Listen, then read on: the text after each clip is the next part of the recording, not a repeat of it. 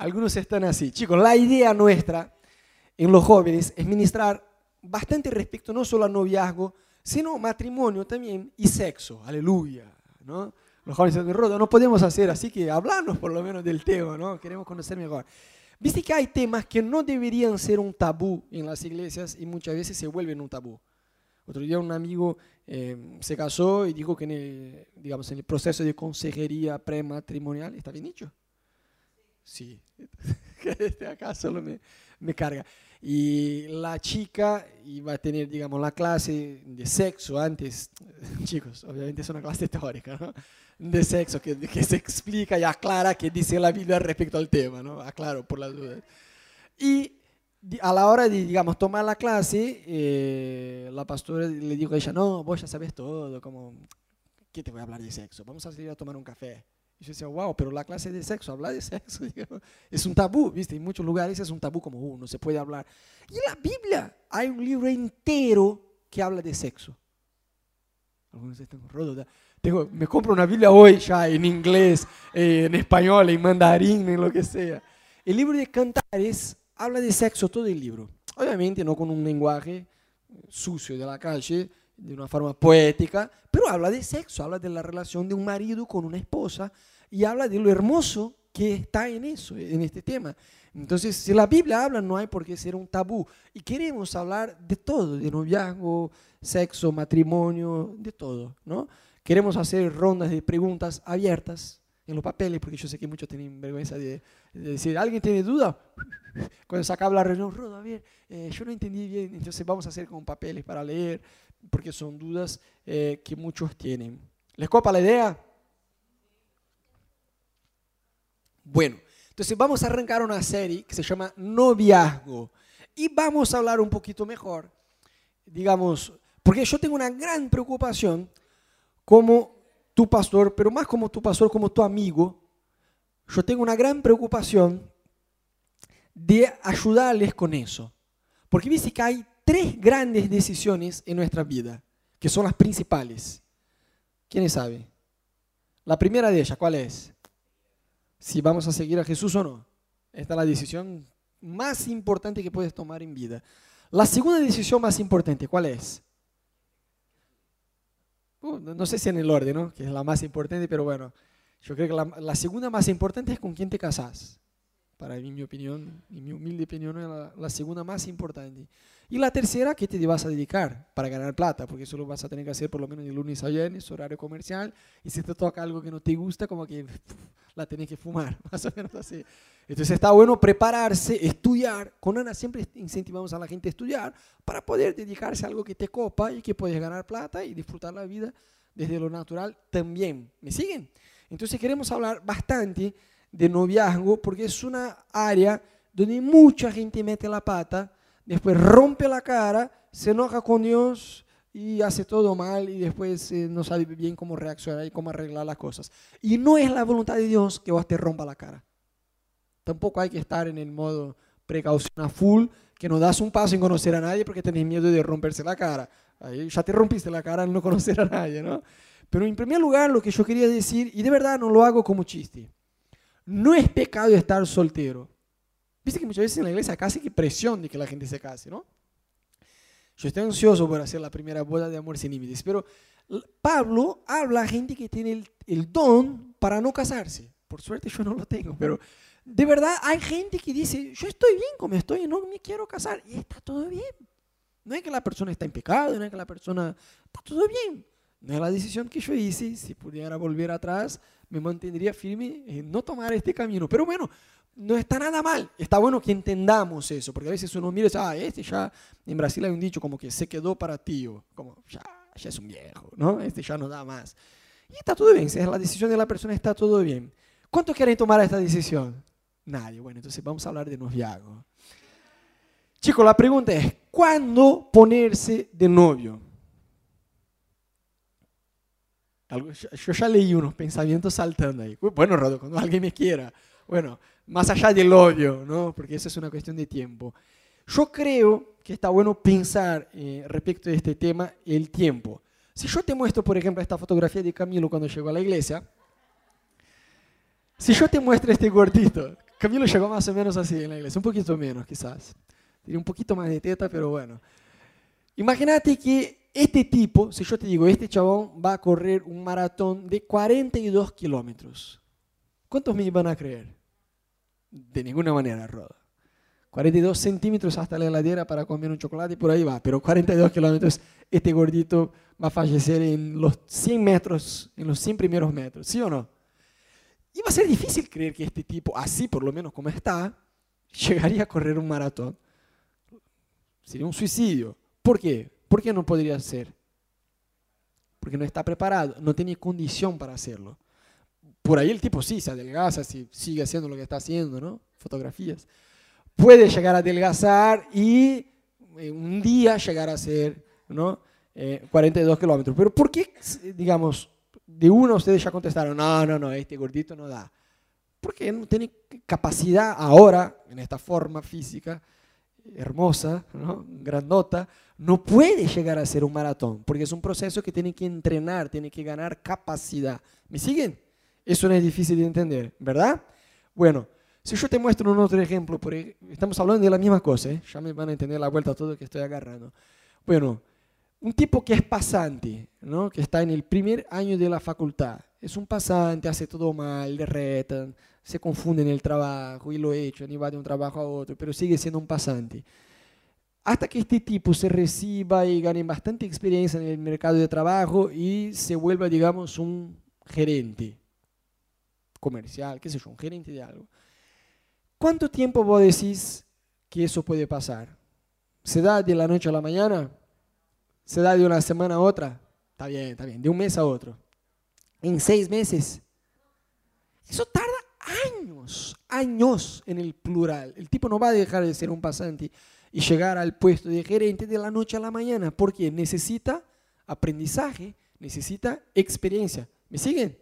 No es difícil de entender. Bueno, no sé cuántos de ustedes ya probaron asado. ¿Cuántos ya lo probaron? Bueno, a mí me causa gracia. Eh, porque cuando, bueno, ahora no tengo cómo hacer porque no tengo parrilla en casa, pero en mi antiguo departamento tenía en el edificio parrilla y ahí me metía a, hacer, ¿no? Y era gracioso que a veces yo ponía el chorizo, daba como 10, 15 minutos, Susana decía, mmm, huele bien, ya está. Yo decía, amor, es un asado en 15 minutos, esto no es McDonald's como el delivery, ¿viste? Vos pedís la cajita y en 5 minutos ya está. Pero no, pasa que huele bien. Yo decía, sí, huele bien, pero si yo te abro el chorizo está recontra crudo por adentro. O sea, eso hay que tener paciencia. Lleva tiempo. ¿Me siguen? No es difícil de entender. Bueno. Y, y si yo te muestro, por ejemplo, un tipo, un adulto así en un parque jugando acá, vas a decir, no, es un inmaduro. ¿Sí o no? Como de la misma manera sería raro ver un chico con un saco y corbata trabajando, porque es un niño. O sea, a lo que voy es, todo eso lleva un proceso. Y el no viaja igual. Es igualito. De la misma manera que no es difícil entender que el gordito no llega a correr 42 kilómetros porque necesita entrenar, de la misma forma que el pasante no pasa de la noche a la mañana a ser un director que necesita experiencia, de la misma manera que una comida se cocina hay que tenerle paciencia para comer en, cuando esté listo y no crudo, porque crudo, aunque huela bien, el gusto es un desastre. Muchas veces en las relaciones es así, vos decís, mm, este chico huele bien, es hermosa, es hermosa, uff, imagínate si se enamora de mí, ya está, olé bien, y ahí, pero no conoces a la persona bien, y ahí te metes, te pones de novio, y ahí vas, sí, pero el gusto es muy distinto al, al, al olor que estaba antes, es igual, ¿no? Y no sé cuántos de ustedes ya miraron esta peli, que se llama, epa, Click. ¿Cuánto, ¿Cuánto la miraron? Bueno, más fácil preguntar, ¿cuántos no miraron? ¿Cuántos no saben si miraron? bien, está bien. Bueno, Click es una película donde era un tipo ansioso como yo y quería como que el tiempo pasara más rápido, no sé a cuánto ya le pasó, ¿no? Estás en el colegio, clase de matemática, los cinco primeros minutos la profe dice, abrí el cuaderno de matemática, dice, uff, quería saltar esta clase, así, ¿no? Avanzar una hora como chao, nos vemos semana que viene, ya fue. Y básicamente el tipo recibe un control eh, remoto como si fuera un control de subida, que tiene el poder de saltar etapas. Pero una vez que salta no hay como volver atrás. ¿Estamos? El tipo puede hacer pausa y puede avanzar, pero retroceder no puede. Y va con su ansiedad, va saltando una circunstancia tras otra. Y la posta de la película, lo que no vieron, lo siento, ya te voy a decir de una. Al final el tipo fallece. No, mentira. Al final el tipo se da cuenta que fue un gran error haber saltado las etapas difíciles de su vida. Porque no vio el crecimiento de los hijos, como que su ansiedad llegó al final y se dio cuenta que eh, las cosas que él quería saltar en realidad eran parte de un paquete que eh, le ayudaba a disfrutar la vida, más o menos así. Yo con un control de este, olvídate, lo quemo el control en cinco minutos porque si no, ya estoy en mis 90 años, ya con toda la ansiedad que tengo. Pero a pesar de que no es, digamos, un versículo, es una peli, tiene un principio bíblico este, esta película que está en el libro de Eclesiastés capítulo 3, que dice así, todo tiene su tiempo oportuno hay un tiempo para todo lo que se hace bajo el cielo. Un tiempo para nacer, un tiempo para morir, ahí sigue, ¿no? Para plantar, cosechar, abrazarse, despedirse, tiempo de guerra, tiempo de paz, tiempo de ganar, tiempo de ser hincha de boca, ¿se entiende, no? Ganar, perder, hay tiempo de todo, chicos. La Biblia dice, y ahí este capítulo está bueno después para que lo lean tranquilo en casa, pero básicamente el capítulo menciona varias etapas de nuestra vida y varias cosas, y al final, y al final termina diciendo, Dios hizo todo hermoso en su momento. Todo. La Biblia no dice Dios hizo algunas cosas hermosas en su momento. No, la Biblia dice Dios hizo todo hermoso en su momento. No es un versículo, pero la verdad que podría ser lo contrario de eso. Satanás hizo todo desastroso fuera del tiempo de Dios. Es verdad también. Dios hizo todas las cosas hermosas en su tiempo. Satanás hace todo desastroso fuera del tiempo de Dios. ¿Me siguen? Entonces, eso incluye esperar. Yo me acuerdo, voy a contar un poquito de mi, de, mi historia. Hoy yo tengo 33 años pero cuando yo era más joven, bueno, a los que me conocen se rieron, pero a los que no me conocen lo creyeron. Dice, bueno, sí, este, 33, pensé que tenía 30. Bueno, tengo 37, voy a cumplir 38 este año, pero facha juvenil a full, ATR, facha juvenil. Pero cuando yo era más joven, todavía más joven, porque sigo siendo joven, nada más con un poco más de experiencia en ser joven, pero cuando no tenía tanta experiencia así en ser joven, y era de verdad más joven, eh, yo me aparté de Dios en mi juventud y volví a la iglesia cuando estaba a fines de los 17 años. Y yo llegué a la iglesia y escuché lo que la Biblia decía de yugo desigual. Y digo, ah, ya está, estoy en la iglesia, acá no hay yugo desigual. Agarré la ametralladora y salía tirando piropos a todas las chicas de la iglesia que eran hermosas, porque bueno, en algún lado pega, no sé, ¿no? Era más o menos mi estrategia. Y eh, me puse de novio con una chica que tenía 15 y yo tenía 17. Y, de verdad yo quería hacer las cosas bien, no era malintencionado, no era que yo era este creyente chanta que, viste, hace cualquier cosa. De verdad, yo, mi intención era buena, yo quería hacer las cosas bien, pero no conocía muy, conocía muy poco de lo que la Biblia dice respecto a este tema. Y yo tenía un pastor de joven, viste que algunos jóvenes acá de la iglesia, no voy a decir el nombre para no exponer, pero Camilo seguro sabe quién es, eh, me dicen que a veces yo doy duro. No, Rodo, vos a veces da demasiado duro. Vos no conocés el pastor que me pastoreó cuando yo era joven, Pastor Luis en Curitiba, es un personaje. Y él me daba bastante duro, ¿no? Pero yo no lo conocía, recién había vuelto a la iglesia, vine de cinco años apartado de Dios. Y un día yo estoy en una reunión de jóvenes, un poquito antes de la reunión, quise charlar con él y digo, mira, yo me enamoré, para que tengan una idea, ¿no? Así van a estar bastante confiados de confesar mis pecados, los varones, ¿no? Eh, yo era un desastre, de verdad. Aún en la iglesia cuando volví en esta parte no entendía nada de lo que la Biblia decía, hacía todo mal. Pero insisto, no era de, de, mala onda, de verdad era por ignorancia, pura ignorancia. Yo me enamoré de Ana cuando estaba de novio de otra chica. De verdad, esta chica que tenía 15, yo tenía 17. Entonces yo me acerqué al pastor como un consejo, ¿no? Quiero buscar un consejo. no sabía dónde estaba entrando. Dije, eh, che, mira, yo te pedí para tener este tiempo junto de consejería porque quisiera un consejo tuyo, ¿no? Vos que sos pastor, conocés mejor de la Biblia, tenés sabiduría. Entonces dime, eh, yo estoy de novio de una chica y decía, ajá, ajá, porque ya veía, ¿no? Y pensaba, este, con el perdón de la palabra, este pendejo que no tiene plata para cargar una sube, tiene una novia, ¿no? Pensó, no, no me lo dijo, pero seguro pensó. Y yo dije, estoy de novio con una chica, eh, pero pasa que me enamoré de otra, digamos, este es mi problema, dame un consejo. Y él digo, eh, yo no conocía a él, ¿viste? Él como que puso un, un coso de, ¿cómo se guante? De boxeo, como... Él me dijo, mira, yo te voy a hacer unas preguntas te voy a dar con todo, pero no te asustes, no es nada personal, es más que nada para ubicarte. yo llegué, wow, eh, no, estoy, no entiendo dónde va. Digo, en primer lugar, ¿cuál es tu intención, vos, tu pretensión, vos con qué edad tenés, Rodo? 17 años. ¿Ya estás en la facu? Mm, no. Está bien. ¿Cuál tu intención con 17 años en estar de novio de una chica que tiene? 15, pero ya sí quería encontrar un, un agujero para meterme ahí, ¿viste? 15, dijo. Eh, te, voy a hacer una, te voy a hacer algunas preguntas más, pero no tengo, no, no, trate de contestarme. Yo decía, no, no, te voy a contestar.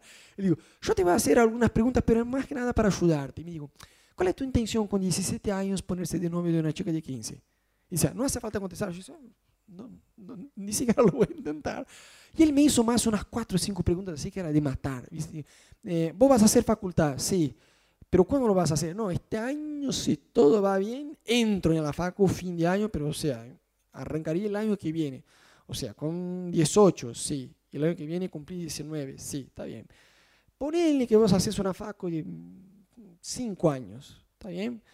Y ponele que vos entras este fin de año, ponele que todo va bien, en el papel todo funciona. Vos entras este año, cursas 5 años de facu, ya fueron 6 Ponele que Dios es bueno con vos y vos tenés que trabajar solamente un año para casarse.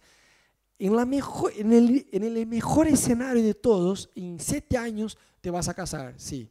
¿Y cómo vas a estar de novio siete años sin acostarse con ella, sin tener relación sexual? No hace falta contestarme. Yo, no te voy a decir nada. Qué bueno que no hace falta contestar, porque no sabría contestar. Entonces llegó un punto que yo le interrumpí y dije, mira, yo ya entendí la aposta. Yo tengo que terminar con la chica. Y él dijo, sí, sí, sí, pero no tenés que terminar con esta chica para ir a chamullar a la otra chica que estás enamorado. Lo que, lo que vos tenés que entender, cabezón, es que no es tiempo de ponerse de novio. Y yo sé que cuando vos hablas a un joven, que no es tiempo de ponerse de novio, se vuelven endemoniados, se vuelven el endemoniado gadareno, como, ¿cómo me vas a decir que no es tiempo de ponerme de novio? Yo soy joven, quiero tener un novio, quiero tener una novia, no me digas que no es tiempo. Y no, no te estoy diciendo que no es tiempo. Voy a poner circunstancias si vos vas a llegar a la conclusión si es tiempo o no. La cosa es, ya estás maduro emocionalmente, ya te independizaste emocionalmente de tus papás, ya tenés condiciones financieras para eso, y estás a dos, dos años y medio, ponele, de recibirse y tenés condiciones de casar, joya, es tiempo, dale con todo. Se está convicto, Dios te bendiga. Si este no es tu escenario, sí tenés que escuchar, no es tiempo no te enojes conmigo, estoy tratando de ayudarte. ¿Me entendés? Porque de verdad, yo me acuerdo cuando era joven, me enojaba. Es parte de la, de la realidad ser joven. Uno dice, che, pero llega la Paco, están todos ahí, tienen novio, novia, solo yo no tengo. Pero fíjate ellos en algunos años más. Mejor que vos esperes y que en algunos años más tenga un, matrimonio saludable y bendecido por Dios, en lugar de, ah, porque todos tienen, yo tengo que estar. Bueno, eso es, entonces no tendría que estar acá, porque acá es de joven, no de adolescente. El adolescente es el que tiene este comportamiento de, bueno, todos tienen novio, yo también tengo que tener, todos postean en Facebook, ¿no? Con, y ahí etiquetan el novio y la novia, y yo no, entonces tengo que estar con alguien. Entonces, yo te quiero ayudar con eso. Yo escuché una frase hace muchos años que me voló la cabeza. Madurez es la capacidad de posponer un deseo legítimo hasta el tiempo oportuno. Yo la primera vez que la leí, como que me voló la cabeza. Madurez es la capacidad de posponer un deseo legítimo hasta el tiempo oportuno.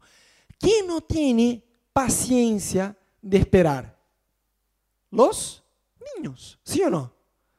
Mel ahora ya aprendió que siempre hay comida en el horario, pero al principio yo me acuerdo Ahora Bruna, la Santa Bruna está con ella todas las mañanas. Pero cuando ella era re chiquita, yo me quedé un año y dos meses con, con él en casa. Y me acuerdo que tenía que darle la, la mamadera, ¿no? Por la mañana. Y ella se desesperaba, pero mal, mal. yo empezaba, viste que yo ponía el polvo de la leche y, sacudía como que para mezclar y hacía el... Cuando ella escuchaba el ruido, era como, leche. Y ella me miraba como... Y yo decía, tranquila, tranquila, recatate. Y empezaba... Y yo se, se volvió endemoniada porque está quería la leche, tenía una, una, desesperación. ¿Pero por qué? Era una niña inmadura por su edad. Después aprendió que yo siempre le iba a dar la leche, estaba todo bien, que no iba a estar toda la mañana torturando a ella ¿no? con la leche, que siempre le doy, pero siempre te doy, ¿por qué te enojas? Tranquilízate. Y con el tiempo ella maduró. ¿No? Otro día me dijo, papá, yo me acuerdo. eh, pero digamos, ¿quién no quiere esperar? ¿Quién es inmaduro? Viste que la cosa pasa totalmente al, eh, revés. Eh, vos estás en el colegio, en la facu, ¿por qué la gente fuma? O sea, todo fuma, es cosa de adulto, ¿no? Es cosa de gente tarada. Porque yo hacía eso cuando era adolescente, ¿no? Yo era este tarado que iba todo, muy bueno, era humo en el pulmón, no hay como ser bueno, vos tenés que fumar un montón hasta que te vuelvas adicto, sin que te guste, porque te importa lo que la gente piensa. Eso es la inmadurez. Todos tragan, bueno, voy a tomar también. Todos chapan, bueno, voy a chapar. Todos se ponen de novio. Voy a poner... Eh, en Brasil hay un dicho que se llama María va con las otras, como María que va con todos. Lo que todos hacen, si todos se tiran del edificio, yo también me tiro. Porque la, la madurez es esta, estás en la facu, estás en el colegio, 15 tragan, se drogan, fuman, se acuestan, y vos sos, ah, pero vos sos creyente. Sí, yo no hago. En mi facu tenía un profesor de antropología. Imagínate que yo estudié diseño, que había que tener clase de antropología, ¿no? Y el tipo era bastante flashado, ¿no? Y decía, eh, yo me imagino, ya poniendo presión ¿no? en todos, que acá en esta clase estamos en el siglo XXI, chicos. Me imagino que no hay nadie que sea virgen. Yo levantaba la mano. Sí, sí, sí, sí, yo soy. O sea, nada, vos me estás cargando. No, no te estoy cargando. ¿Por qué? No puede ser. Es pecado que yo no sea. Vos me prohibís. ¿Cuál es el problema? No le hablaba de forma grosera, pero sí decía, era totalmente lo contrario de cuando yo estaba apartado de Dios y estaba con mis amigos ahí, seguro, la gran mayoría también era, era virgen y cada uno decía, no, ayer me acosté con una chica, no, era Miss Universo, no, no sabía, yo me acosté con Cindy Crawford, con Sharon Stone, e, era todo este, porque es la inmadurez de querer ser parte, el miedo al rechazo, pero cuando vos entendés el principio bíblico de la cosa, vos eso ya no te llega como tengo que ser parte, no tenés miedo al rechazo de la gente, porque vos sabés que, está, que eso es una guía para tu vida segura. Es un GPS que te va a llegar, te va a ayudar a llegar a un destino exitoso. ¿Me siguen? Entonces, esperar es parte de eso. O sea, leímos que Dios hizo todo hermoso a su tiempo. Eso significa que es hermoso esperar cuando es tiempo de esperar. Otro día pues tenía un video que yo decía, que esperar deja de ser una virtud cuando no es tiempo más de esperar. Pero si tu caso no es este, que estás a punto de recibir, si tenés plata, salud, eh, eh, salud emocional, espiritual y conoces muy bien a la persona, estás recontra seguro, no es tiempo de ponerse de novio. Porque la gran diferencia, yo nunca vi, ¿no? yo siempre eh, digo eso, yo nunca he visto una pareja fracasar por esperar demasiado. Viste que a veces pasa, ¿no? Eh, algunos hermanos o hermanas en la iglesia, el tiempo va, ¿no? La persona con 15 años, con 20 años dice, Señor, yo quiero un chico de ojos azules, rubio, alto, fuerte, que tenga todas las, las marcas acá en la panza, que sepa la Biblia así de memoria, que sea un tipo de bastante guita. Cuando cruza los 25 años, dice, Señor, yo quiero, no hace falta que tenga ojos azules, pero que sepa bastante de la Biblia y que sea alto y fuerte. Pasa los 30, Señor, vos elegí el color del ojo que vos quieras. Yo solo quiero un chico que sea creyente, pero que sea alto y un poquito fuerte. Después de los 35, Señor, que tenga dos ojos, una boca que esté más o menos todo alineado, ya está. ¿No? Y vamos bajando, vamos bajando. Y algunos se desesperan porque a veces se dan cuenta que el tiempo va pasando y dicen, bueno, ya está, si no me caso ahora, y ahí se meten en un problemón que vos decís, puff. Es un otro dicho, ¿no? Que mejor solo que mal acompañado. Entonces, em, hay que tener sabiduría en eso. Yo nunca he visto a alguien fracasar, una pareja fracasar por esperar demasiado, pero la cantidad de gente que yo he visto fracasar por no querer esperar, un montonazo. Entonces, la gran diferencia, hoy vamos a hablar ¿no? de noviazgo. ¿Cuál es la gran diferencia del noviazgo de un creyente y de un tipo que no es cristiano? ¿Qué opinan? No opina nada. Bueno, la gran diferencia entre un noviazgo de alguien que sirve a Dios y de alguien que es inconverso es que el noviazgo cristiano tiene la meta del matrimonio. Obviamente vos no sos obligado a casarse con la persona que te pusiste de novio. Pasa. Yo soy el ejemplo clásico de eso. Que te pones de novio con alguien, no funciona y terminas. Pero ese es distinto a, ah, intento acá, oh, no funcionó, ahora intenté acá, opa, no funcionó de vuelta. Ahora vamos por la tercera, aleluya. No funcionó, no funcionó, no funcionó, ah, ahora funcionó y me casé. No, no, no hace falta tener este historial de mancha emocional en tu alma y en la vida de las personas. Algunos hermanos chantan que dicen, no, Rodo, pero la, Biblia dice, probad todas las cosas y retenés lo bueno. No, no es eso lo que la Biblia quiere decir hay una forma de avanzar en este proceso que tiene bastante sabiduría de Dios, ¿no? Entonces, si el noviazgo tiene la meta del matrimonio, antes del noviazgo hay algo que se llama amistad. ¿Cuál es el gran error nuestro en este proceso? Queremos saltar, ¿no? De amigos ya nos queremos casar y el noviazgo es como una cosa ahí en el medio. El creyente a veces va como, no, no, no, eh, sexo solo en el matrimonio. Bueno, entonces el noviazgo tres meses y ahí me caso y listo, ya está. Eh, un error grave. O el, problema es que acá no nos tomamos el tiempo de correr. Imagínate como si fuera, ¿viste cuando vos bajas un archivo de internet ah, y hay esta barrita de streaming que te va mostrando el, el tiempo? Imagínate si no hubiera, sería un garrón. Vos no sabías cuánto tiempo tardaría, cuánto más, ¿no? Los ansiosos, como, hay que ver el proceso. Imagínate como si fuera bajo cada palabra de esta una barrita de streaming. ¿Sí? ¿Me siguen? O sea, ponerle de no conocer a nadie, vos conoces él o ella, vos conoces ahí. Y de ahí van a desarrollar una amistad. Lo que deberíamos hacer, ¿sí? Conocer tranqui, es hermoso, es hermosa, pero tranqui, recién lo, conocí. Anda a saber si es un, un psicópata. Anda a saber si es un psicópata, no sé. Eh, es hermoso, pero no quiero un psicópata. Entonces, recién lo conocí, es hermoso, está bien, la parte física ya está, pero más allá de la parte física, debo ver otras cosas. ¿Me siguen? Entonces, acá deberíamos tomarnos el tiempo de correr toda la parte de la amistad tranquilos, dejando a un costado. No, cuando digo dejando a un costado, no es que no hay que ver, hay que ver la atracción física también. Tampoco es, ay, tiene un corazón hermoso, pero tiene la cara de Frankenstein. Pasa que no, te sirve. Dice, no, pero es un tipo muy buena guita, tiene muy buen laburo, pero no te vas a acostar con un billete de mil pesos, te vas a acostar con el tipo y con la chica. Entonces hay que tener esta atracción física y vos decís, wow, por Dios, cuando entra en la iglesia, digo, uh, Jesús no debería pensar estas cosas, pero ayudar. Hay que tener eso que vos decís, uff, Jesús, por favor, ayúdame. Hay que tener este... ¿Me siguen? ¿Sí o no? Bien. El problema nuestro es que nos quedamos solo ahí. La mayoría de nosotros, los errores clásicos son estos. Cuando hablamos con matrimonios que son un fracaso, pero ya está, se casaron, no vamos a decir, bueno, entonces que se separen. No, no, no, no, de ninguna manera. Ahora se te cargo de tus decisiones, lo que dice la Biblia. Pero la gran parte de ellos era eso, se conocieron, recién vení, Pochito. Yo voy a ser el varón, vos vas a ser la chica. Ponele que llegó a la, iglesia, no sé, la Florencia, hace cara de Florencia.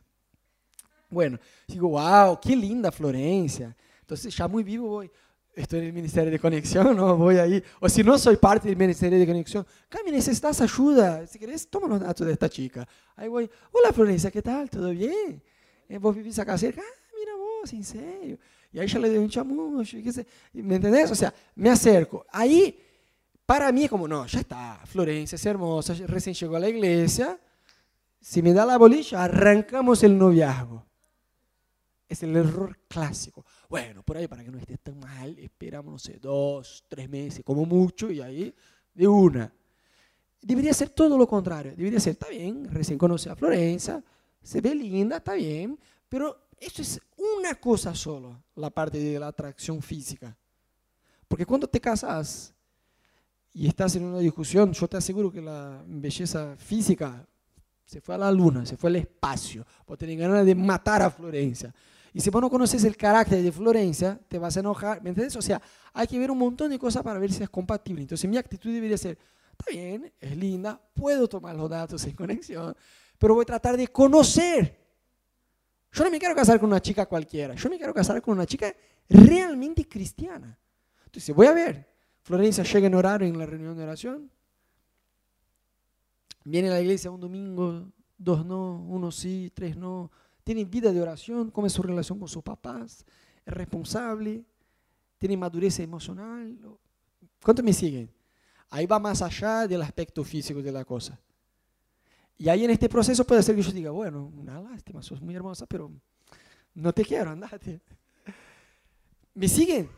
Pasa que nosotros apresuramos las cosas. O sea, conocemos a alguien y ahí es de la iglesia, listo, ya está, como es rudo, ya está, conocí, es hermoso, es de la iglesia, bueno, ¿qué más vos querés? No estoy en yugo desigual, ambos somos creyentes, ambos nos gustamos, ella es linda, yo soy lindo, listo, ya está. Y como que saltamos al noviazgo, así nomás. ¿Por qué? Porque no nos tomamos el tiempo de conocernos mejor. Después vamos a hablar mejor del yugo desigual en, otra, en otro día, pero sabes que el yugo desigual no es solo que vos sos de la iglesia y te enamoras de alguien de afuera de la iglesia y eso es yugo desigual. Sí, eso es yugo desigual, está mal, pero hay yugo desigual en la iglesia. Uno quiere ser misionero, el otro quiere ser pastor. ¿Y ahí cómo haces? ¿Me entendés? Uno quiere servir a Dios tiempo completo, otro quiere seguir carrera. ¿Y? Es desigual. No, no van a estar alineados en propósito. ¿Me siguen? Son cosas que debemos pensar. Entonces, lo que el error clásico es, conocemos la persona, nos enamoramos, nos entregamos y hay un montón de streaming más por delante. Hay un montón de procesos más de conocer, de desarrollar la amistad. Viste que la amistad puede desarrollarse a llegar a un punto donde vos decís, bueno, ahora, ahora, después de años conociendo a esta persona, llegamos a un punto que nos conocemos recontra bien. Ahora para conocerse mejor, literalmente solo se nos ponemos de novios. ¿Estamos? En Brasil, por ejemplo, nos, pusimos a estudiar, aunque no lo parezca, por Ana, digo, ¿no? Eh, eh, nos pusimos a estudiar español. Eh, y llegamos a un punto en Brasil que de verdad comíamos los libros. Yo escuchaba radio TN por la mañana, el canal de televisión TN. Y llegamos a un punto que yo dije, amor, de verdad, yo creo que ahora llegamos a un punto del aprendizaje del idioma que no hay forma de, digamos, de avanzar más si no estamos allá. Que como que te agotás, lees libros, ves peli, está bien, pero en el día a día no tengo con quién hablar. Lloraba en español, imagínate. Solo Dios para entender, Pero lo mismo pasa, o sea, la gente se, se, equivoca porque recién conocen a alguien, si es lindo, si es linda y está en la iglesia, ya está, avanzan de forma desenfrenada sin poner filtros.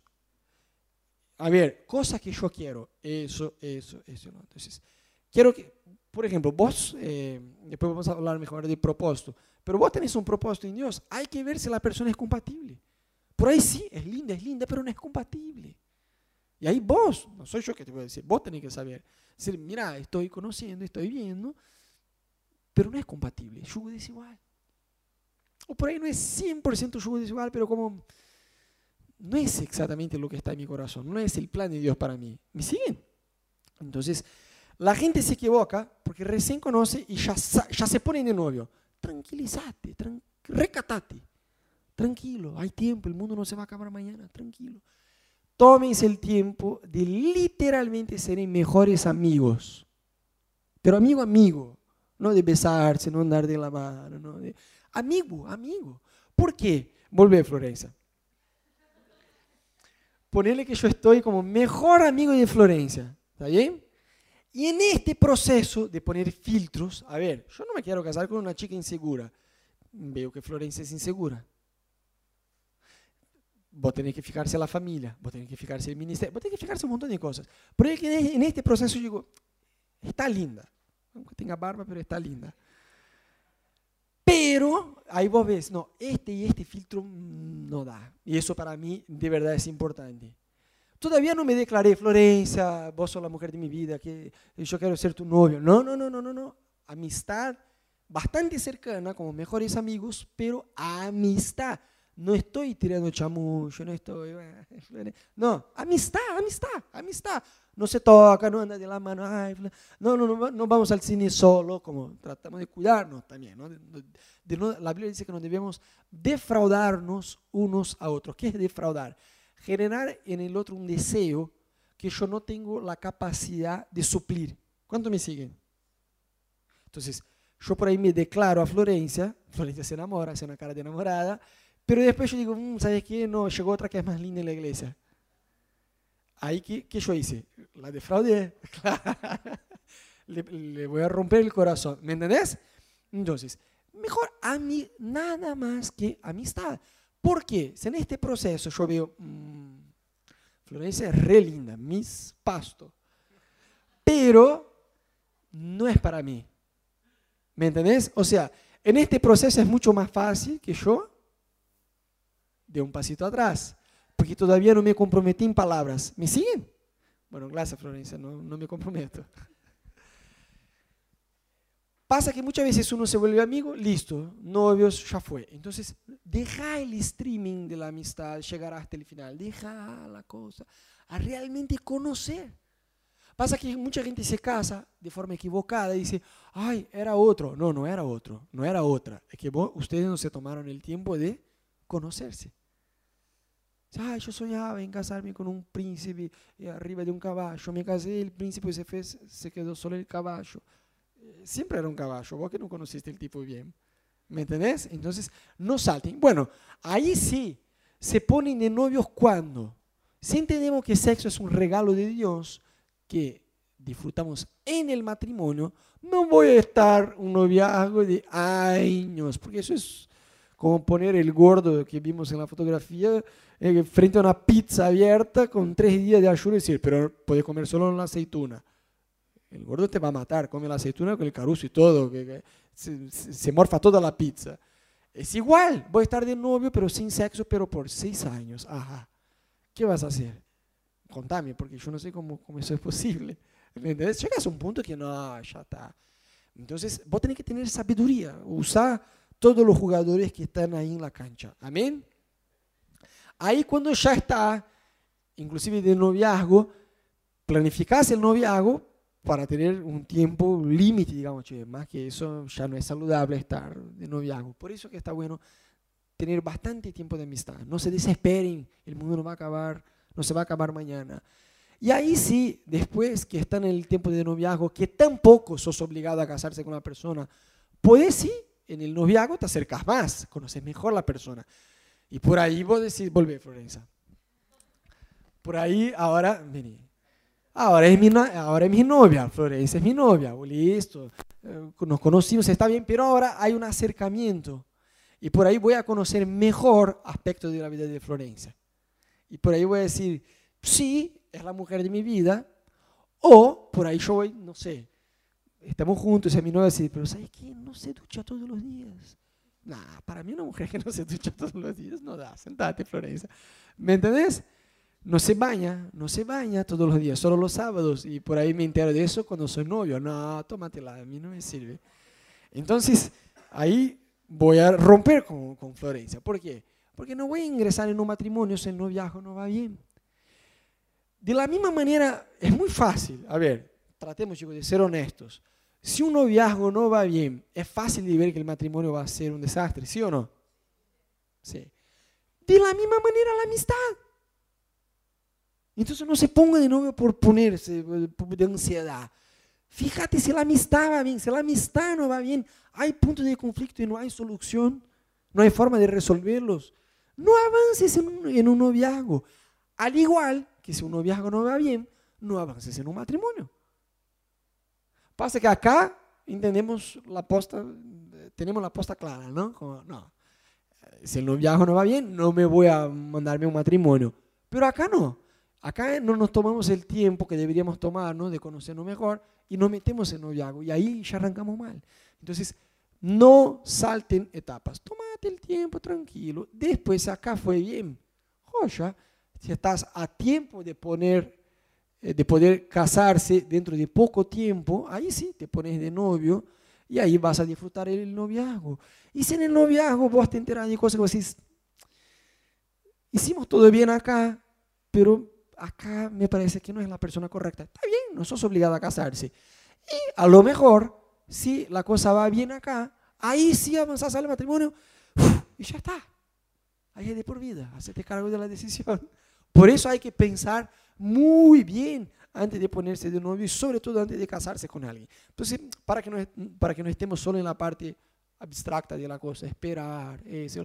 porque esta espera tampoco es una espera pasiva. Mientras estás soltero, te puedes preparar para casarse. Esta es la parte buena. Porque a veces estamos ansiosos para ponernos de novio con alguien, pero no nos preparamos. Solo nos quejamos, ay Señor, estoy en el modo civil clavando. Qué bronca, me gustaría estar con alguien. Y Dios desde arriba está, pero cabezón, prepárate. No es porque estás soltero que no te puedes preparar. ¿Me entendés? O sea, nos adelantamos al tiempo de Dios, metemos la pata, empezamos antes del tiempo, hacemos todo mal, comiendo etapas, saltando etapas, en lugar de prepararnos. Entonces, el esperar no es un esperar como un viejo en una silla de reposo, como, bueno, estoy esperando cuando venga ella, cuando ahí conozca el tipo. No, este prepararse es, me quiero preparar. Y en eso te quiero ayudar. Entonces, pasos prácticos para que te prepares para eh, un futuro noviazgo y un matrimonio exitoso. ¿Estamos? Yo te digo eso más que nada porque, viste que a veces hay gente que quiere enseñar a los otros, se puede poner en YouTube, hoy en día hay tutoriales de todo, ¿no? Tutoriales de, cualquier cosa, de la casa, de que hay que arreglar, hay gente que te enseña cualquier cosa. Y es gracioso porque a veces hay gente que quiere enseñar, no sé, cómo ganar plata.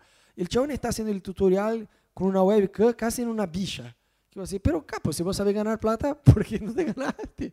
¿No? Entonces, yo no les estoy enseñando de algo que no viví. Yo tengo, llevo ya 12 años de matrimonio con Ana, somos recontra felices, no somos el matrimonio perfecto porque eso no existe, por Ana. Eh, no, eh, no somos un matrimonio perfecto, pero sí nos llevamos muy bien, nos amamos y somos felices. Entonces, yo te estoy explicando de algo que yo viví.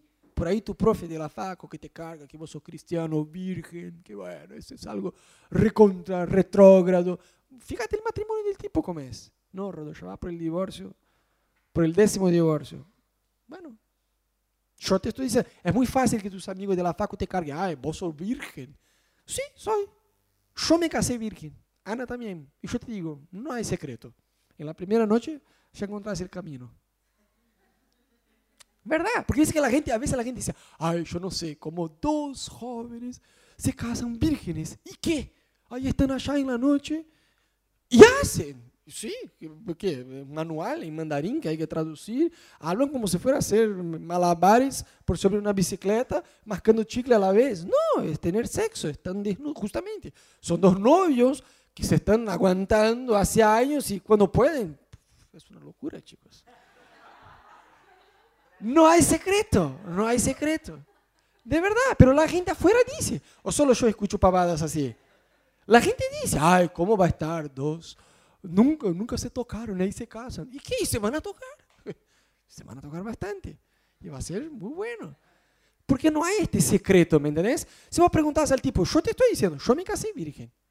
Ana se casó virgen y salió todo bien. Vos preguntás al tipo, ¿vos te casaste virgen? No, ¿y cómo sabes que quien se casa virgen no va a saber hacer? ¿Me entendés? O sea, es muy fácil decir. Entonces, bueno, pasos prácticos. Digan todos, amén. Estar bien solo, pero ah, Rodo, vos me estás cargando, me vas a dar pasos prácticos para que yo pueda avanzar en una relación. Y el primer punto es estar bien solo. Chao, me voy, mañana nos vemos. O a lo mejor cambio de iglesia, ya está.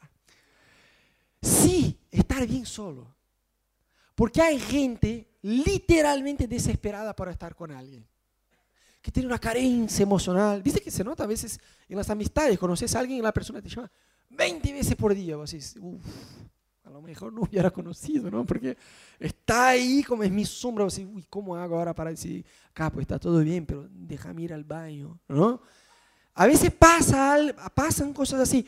Gente que tiene una, que demanda. ¿Por qué? Porque emocionalmente no están completos. Entonces exigen de alguien algo que solo Dios les puede dar. Entonces el primer punto, y sí, no date un paso más antes de conquistar eso.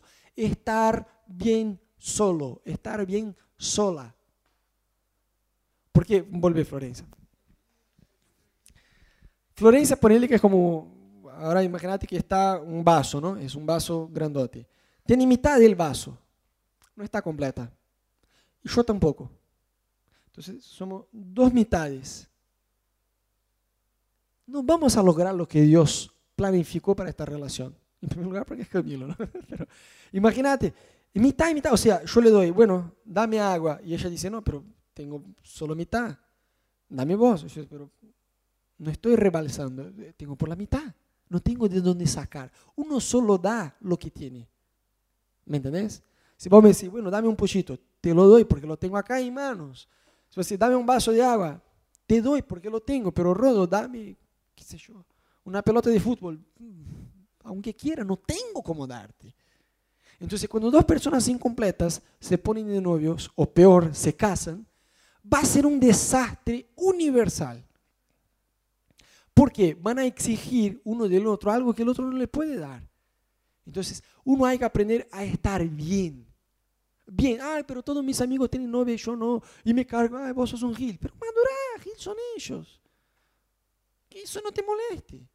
Viste que el bullying solo funciona cuando uno se ofende. Entonces, dale capo, nos vemos en unos años a ver quién va a estar en un matrimonio de éxito. ¿Me entendés? O sea, eso no te... ¿Qué me carguen? ¿Qué me importa? Entonces, estar bien solo, estar bien sola es el primer paso. Después, buscar eso, ¿qué es eso? No? Él o ella, en oración. Hay un proverbio que dice que el hombre que encuentra una, que encuentra una esposa encontró un regalo de Dios. Y lo mismo se aplica a las mujeres también. Es un regalo a la vida de Ana.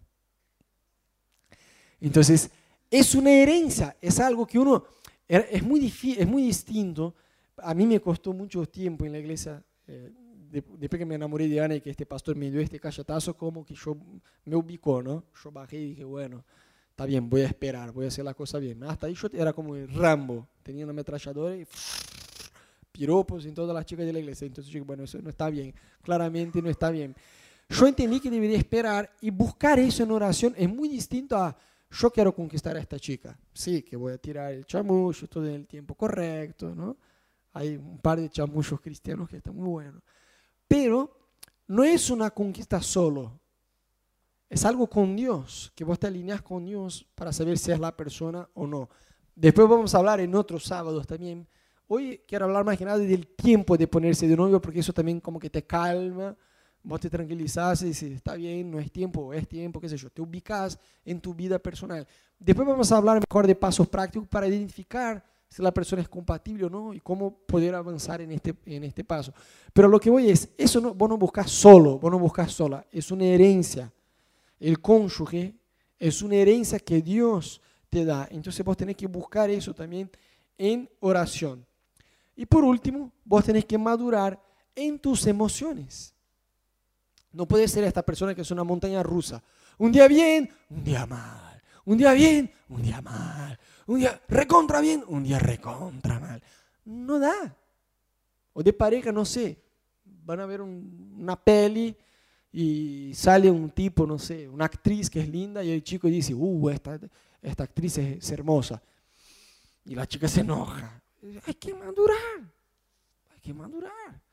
Otro día, otro día no, ya hace tiempo, cuando estábamos en Brasil, estábamos mirando un noticiero de Globo, que es eh, el principal canal de Brasil, y tiene una, una periodista, digamos, que no es fea, que no es nada fea. Y Ana me preguntó, amor, eh, esta mujer eh, te parece hermosa. Yo ni siquiera pensé, me, sal, saltó así de uno y uff, hasta la voz de ella es hermosa. Y ella dijo, uff, tanto. Yo dije, puff, A ver, no tanto como vos. Pero sí, ponele que tiene un 10% tuyo ahí, ¿no? Trate de arreglar, ¿no? Pero ves que a veces hay parejas que se enojan, que no saben decir, y están mirando una revista juntos y dicen, ah, qué hermoso chico.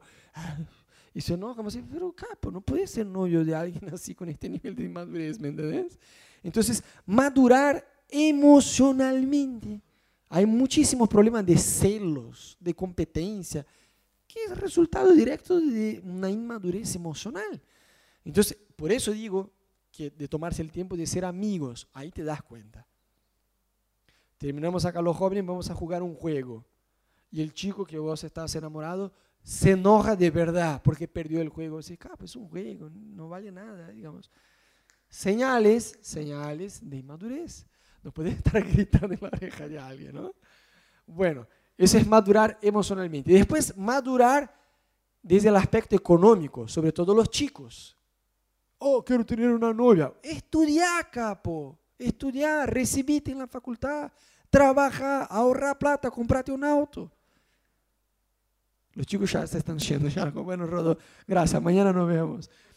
Pero de verdad, ¿por qué? Cuando vos te casás con alguien, según el modelo bíblico, no es que los papás, tu futuro suegro o suegra, te van a enviar una platita todo el mes para ayudar. No, no, no, no, no. Vos te haces cargo de la mujer y vos vas a suplir tu casa. Entonces eso demanda madurez. Vos tenés que recibirse. Ay, Rodo, pero el chico yo que, yo me enamoré, no sabes, es hermosísimo. Es creyente posta. Ora todos los días a las 5 de la mañana. Aleluya. Es un chico apasionado por Jesús. Viene de muy buena familia. Está bien, todo eso es genial. Pero mi pregunta es, ¿estudia? ¿Trabaja? Trabaja. Trabaja con los papás hace ya algunos años. Está bien, pero la cuestión es, ¿cómo es la persona? Ah, cambia de empleo. Siempre tiene un jefe malo que lo echa. Siempre es culpa del jefe. Ojo. ¿Cuánto conocen a alguien así, no? Ay, me echaron del trabajo, el jefe era re mala onda. Ahí entra en otro laburo, tres meses, lo echan. No, el jefe, re mala onda, me echó. Ahí entra en otro laburo, no, no, no, este laburo no sabía, me sacan. No, no, no, me echaron. ¿cómo va a ser cuando te cases con este chico? Tienes que pagar la escuela de tu hijo. Y vos querés que... así comience en el noviazgo, va a ser en el matrimonio. Entonces, chicas, más allá de que sea creyente, fíjate si el tipo es responsable, se estudia, se trabaja, si sabe administrar, porque a veces se estudia y trabaja, pero se la gasta más que gana. Hay que ver. Vive endeudado, che, pasame en bola, sube, porque yo no tengo. Yo nunca con Ana, y ahora los chicos me van a matar, yo nunca, nunca, nunca con Ana, por más duro que tuviera, eh, justo que tuviera eh, eh, con, plata, nunca dije que Ana me pagara un caramelo. Dice que éramos novios. Viste que está todo muy moderno, ¿no? Dividimos la cuenta. No, no, no, no, no, no. Deja eso. Yo pago, prefiero llevarte a comer un choripán y pagarte al 100% en lugar de que vayamos a otro, a otro lado y bueno, dividimos la cuenta. No, no, no, no. Yo me hago cargo, yo voy a poner la plata. Bueno, de nada, Pochito. Algunos ya se están dando cuenta que el tiempo de la amistad hay que ser más largo, ¿no? Eh, entonces, de verdad, independizarse financieramente y acá, ah, para que las chicas también no se queden como, bueno, el papel del varón es sostener la casa, que ustedes también, eh, ah, digamos, maduren en esta área. Porque no es porque hay papel del tipo que la mujer no puede trabajar, así como que no hay problema, ningún problema que el tipo ayude con las tareas de casa. ¿Me siguen? Hay un equilibrio. Pero chicas, maduren también en eso. Trabajen, trabajen no por la plata solo, por, por saber hablar con personas desconocidas. Yo me acuerdo hasta el día de hoy, mi primer laburo, yo era el pasante este de la fotografía, ¿no? Mi primer laburo que tenía que llamar por teléfono hacer un pedido de libros, de una yo trabajé en una librería, mi primer laburo, y me acuerdo todo nervioso, frío en la panza, de llamar por teléfono, pedir 10 libros de un catálogo, era una pavada, pero era mi primera vez, yo estaba nervioso, ¿me entiendes? Pasa que uno no, no trabaja y ahí se recibe y ahí tiene un título y es como, eh, hola, no sabe hablar, no sabe interactuar, no, no, no maduró. Entonces, chicas, a pesar de que la responsabilidad es sí es del varón, busquen madurar, independizarse, también trabajar no por la plata, sino por la experiencia que vas a ganar con eso. Amén. La chica casi huyeron ahora. Y por último, madurar espiritualmente. Yo siempre digo que Dios no une solamente personas, sino que une propósitos. Pasa que no sé cuál es el propósito. Ah, no sé, pero el chico es lindo, me pongo de novia igual. No, eso no da. Si Dios no une solamente personas, Dios une propósitos. En primer lugar, vos tenés que conocer más del plan de Dios para tu vida.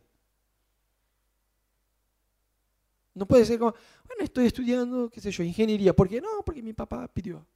Pero es lo que te guste, es lo que está en tu corazón. ¿no? Es... No, vivo en Buenos Aires porque me vine a estudiar medicina. Pero es lo que está en tu corazón. ¿Estás convicto de eso? No, pasa que me, me dijeron para hacer eso y así voy a hacer. Y después me voy a vivir, qué sé yo, en Japón. ¿Pero y por qué? No, me gusta. Pero es el plan de Dios. O sea, vos tenés que conocer mejor el plan de Dios para tu vida, para que cuando conozcas a alguien pueda ver si es compatible. Porque si al no conocer tu propia, tu propia historia con Dios, tu propio plan con Dios, no tenés referencia para comparar, decir si es compatible o no. ¿Me siguen? O sea, bueno, cualquiera puede ser compatible. Ahí vos te ajustás al plan de la vida de la persona. Y no es por ahí. Entonces, madurar espiritualmente, en tu vida espiritual. Chicas, no basta que el, que el tipo venga a la iglesia. No, eso es, digamos, es el básico, del básico, del, del básico. Viste que hay muchas chicas que quieren tratar de tener un noviazgo evangelístico. No, yo traigo el tipo a la iglesia. Ah, un chico enamorado. Se bautiza si vos le pedís, sin tener idea de quién es Jesús y qué hizo en la cruz. Eh. ¿Me Puede estar bajo el agua 10 minutos ahí por vos. Pero así que se casan, deja de venir a la iglesia. Y ahí vos tenés un problemón. Ay, pero antes venía, claro, para casarse. Después que se casó, ya fue. Aprendió algo en la iglesia, que el divorcio no está bien y sabe que vos estás atada con él. Entonces, fíjate antes, ¿cómo es el tipo con Dios? Llega tarde en la reunión, llega siempre atrasado en el culto ¿Tiene vida de oración con Dios? ¿O es cuando le pides al tipo que ore como, ni siquiera sé cómo orar bien porque no es algo que usualmente hago en mi casa? Ojo, que sea alguien que realmente ama la palabra de Dios, conoce la palabra de Dios y practica. Porque mañana después te casas con este tipo y este tipo va a ser el sacerdote de tu casa, va a tomar decisiones. Obviamente no va a ser una dictadura, porque no es este el modelo bíblico, según mucha gente piensa que es cuando la Biblia habla de sumisión, del hombre ser cabeza, no es que el hombre ahí es así. Pero sí es un hombre que vos vas a estar bajo la autoridad. Entonces, fíjate, fíjate cómo la relación de este tipo con sus papás. Ah, no, es lindo, hermoso, perfumado, creyente, pero pega a la mamá. Te va a pegar a vos. Se pega a la mamá, te va a pegar a vos. Ay, Rodo, ¿te parece? Obvio, obvio. Entonces, fíjate todo eso de madurar espiritualmente, que Dios no une personas, Dios une propósitos. Entonces, es más o menos así, con eso cerramos. Es preparar la tierra. Viste, a veces uno dice, ay, yo quiero que Dios haga llover. Y si Dios manda lluvia, no tenés nada sembrado. ¿Qué fruto vas a tener de eso? Nada, cero. Entonces, no es porque todavía, todavía no llovió, que desde ya a un soltero aún sin conocer absolutamente nadie, vos no podés preparar el terreno. Cuando Dios haga llover, es más, el preparar el terreno hace con que Dios diga, ah, está preparando el terreno. Entonces, ahora sí yo puedo enviar lluvia. Pero uno dice, bueno, estoy soltero, no conozco a nadie, ya vengo a la iglesia hace tiempo, qué sé yo, tienen solo chicos feos. ¿Qué voy a hacer? Hay solo chicas feas con cara de mono, entonces no, no me voy a preparar. No te da, no te da. Ustedes se ríen, pero se, se identifican que ya sé. Entonces, prepara el terreno, busca de forma intencional, de forma bastante práctica, para que no se quede como, bueno, está ahí. ¿no? ¿Qué puedo hacer para estar bien solo? Ser sincero, uno consigo mismo. ¿Estoy bien solo? Sí, no, porque sí, porque no. ¿Cómo puedo hacer para estar? Buscar eso en oración, o sea, de verdad ponerse las pilas a buscar en Dios. Dios, dame una guía, ayúdame, yo quiero conocer la persona correcta y hacer la cosa bien. Y por último, yo quiero madurar en mis emociones, en mi vida financiera y en mi vida espiritual. ¿Qué pasos prácticos puedes dar para madurar en cada área de esta. Algunos están deprimidos después de este, de este mensaje. Pero de verdad, la buena noticia es, aunque estés soltero, aunque estés soltera, te puedes preparar. Ahí cuando conozca a la persona, ya está bastante avanzado. Hay varias cosas que no tenéis que preocuparse, porque de antemano ya preparaste tu terreno y Dios envía la lluvia, va, a va a fructificar. Eso casi un trabalenguas. Va a dar fruto más fácil. Y ahí vas a tener un matrimonio excelente. ¿Pero por qué? Porque en primer lugar te pusiste las pilas a entender cuándo ponerse de novio y cuándo no ponerse de novio. ¿Me siguen? Bueno, ponente de, pie en tu lugar, quiero orar con vos.